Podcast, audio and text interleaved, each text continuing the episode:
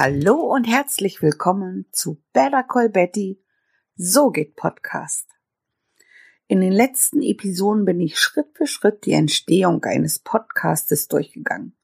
Und heute möchte ich es noch einmal kurz zusammenfassen, so dass du deine Liste abhaken kannst. Danach geht es nämlich um den Technikkram und dafür solltest du deinen Kopf frei haben. Also beginnen wir am Anfang. Du hast dein Thema bestimmt und du möchtest auf dein Produkt, sei es ein Online-Seminar, ein Buch oder eine Leistung in deinem Podcast vorstellen. Oder du möchtest den HörerInnen dein Wissen weitervermitteln.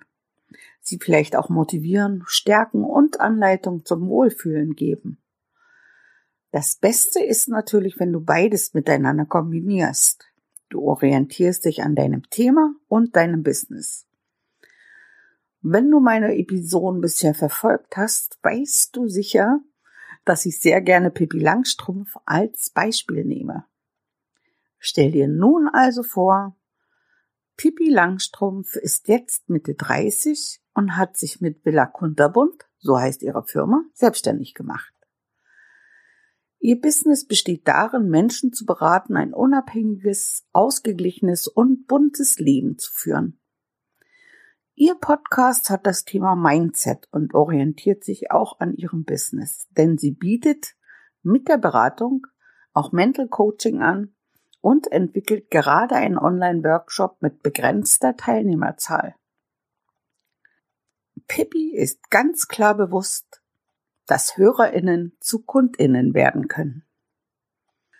Also bereitet sie ihren Podcast folgendermaßen vor denn sie möchte am 2.2.2020 starten. Zunächst macht sie sich Gedanken um ein Schnitt- oder Aufnahmeprogramm. Ziemlich schnell entscheidet sie sich, diese Arbeiten einen Profi zu überlassen. Denn um sich da reinzufinden, müsste sie noch mehr Zeit investieren. Also suchte sie sich eine virtuelle Assistentin. Hätte sie mich gefragt, hätte ich sie sehr gerne in meinen Kundenstamm aufgenommen. Wenn du deine Episoden selber schneiden möchtest und bearbeiten möchtest, empfehle ich dir Audacity. Diese App benutze ich unter anderem auch. Pippi hat sich auch entschlossen, erst einmal ein Lavalier-Mikro, also ein Ansteckmikrofon zu nutzen. Nach einigen Probeaufnahmen war sie zufrieden mit dem iTesco für 10 Euro. Ich finde das Mikrofon auch ganz in Ordnung für den Anfang. Hätte Pippi jedoch mich gefragt, hätte ich ihr das Lava Smart von Rode für 50 Euro empfohlen. Das klingt ein bisschen satter. Ich selbst benutze das Zoom H2 und ich muss sagen, ich liebe es.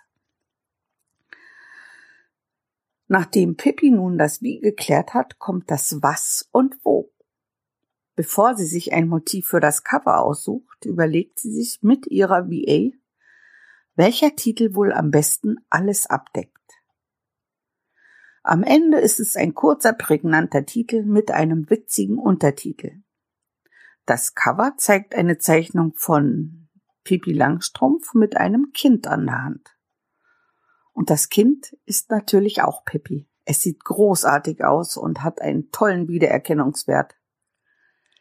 Das Cover hat auch ihre VA umgesetzt und mit Canva realisiert. Wenn du dein Cover selbst erstellen möchtest, beachte, dass die Maße mindestens 1400 und höchstens 3000 Pixel im Quadrat haben sollte.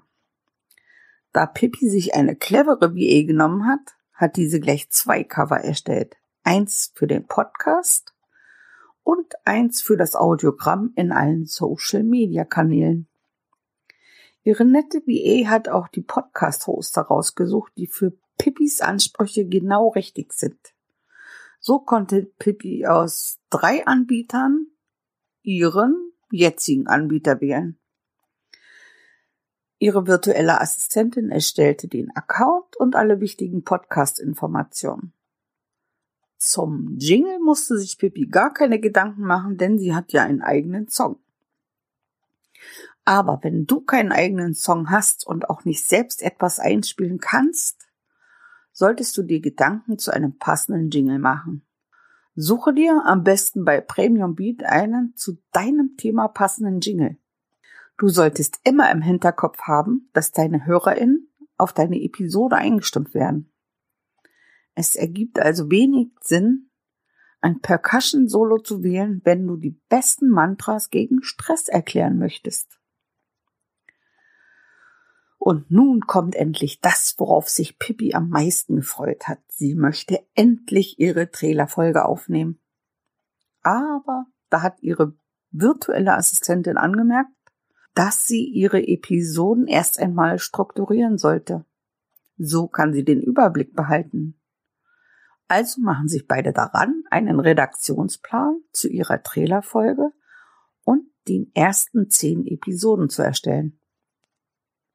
Es werden die Themen erfasst und ansprechende Episodentitel gewählt.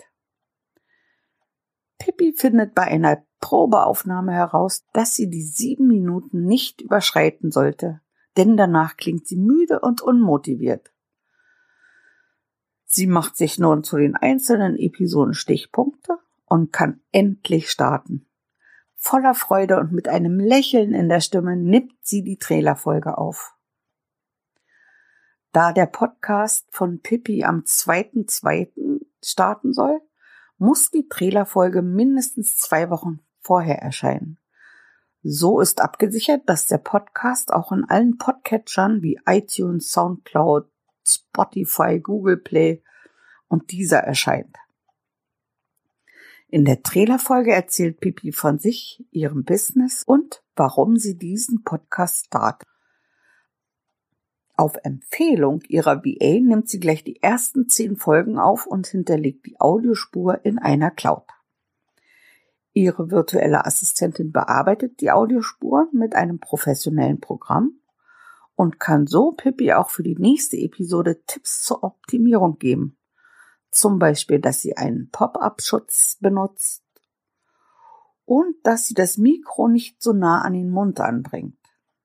Nachdem nun die Folgen aufgenommen, bearbeitet und zur Veröffentlichung bereit sind, macht sich die VA von Pippi Langstrumpf daran, die einzelnen Episoden zu transkribieren und für den Blog bzw. die Landingpage in ansprechende Prosa zu verwandeln. Auch die Keywords kommen nicht zu kurz, aber sie achtet eher auf die gute Lesbarkeit. Danach macht sie sich daran, für jede Episode ein Audiogramm von einer Minute Länge zu erstellen. So kann sie diese auf allen Kanälen verbreiten. Und zu guter Letzt erstellt die BE noch verschiedene Pins zu jedem Blogpost und jeder Episode für Pinterest. Nun, das war der Ablauf für die Trailerfolge und die ersten zehn Episoden von Pippi Langstrumpf. Also ich hätte ihr das auch so empfohlen. Echt schade, dass sie mich nicht gefragt hat. Aber wenn du Fragen oder Anmerkungen hast, melde dich gerne bei mir. In den Show Notes findest du meine E-Mail-Adresse. Ich habe auch die einzelnen Portale und äh, die Mikrofone verlinkt. Ich danke dir fürs Zuhören. Bleib neugierig. Bye.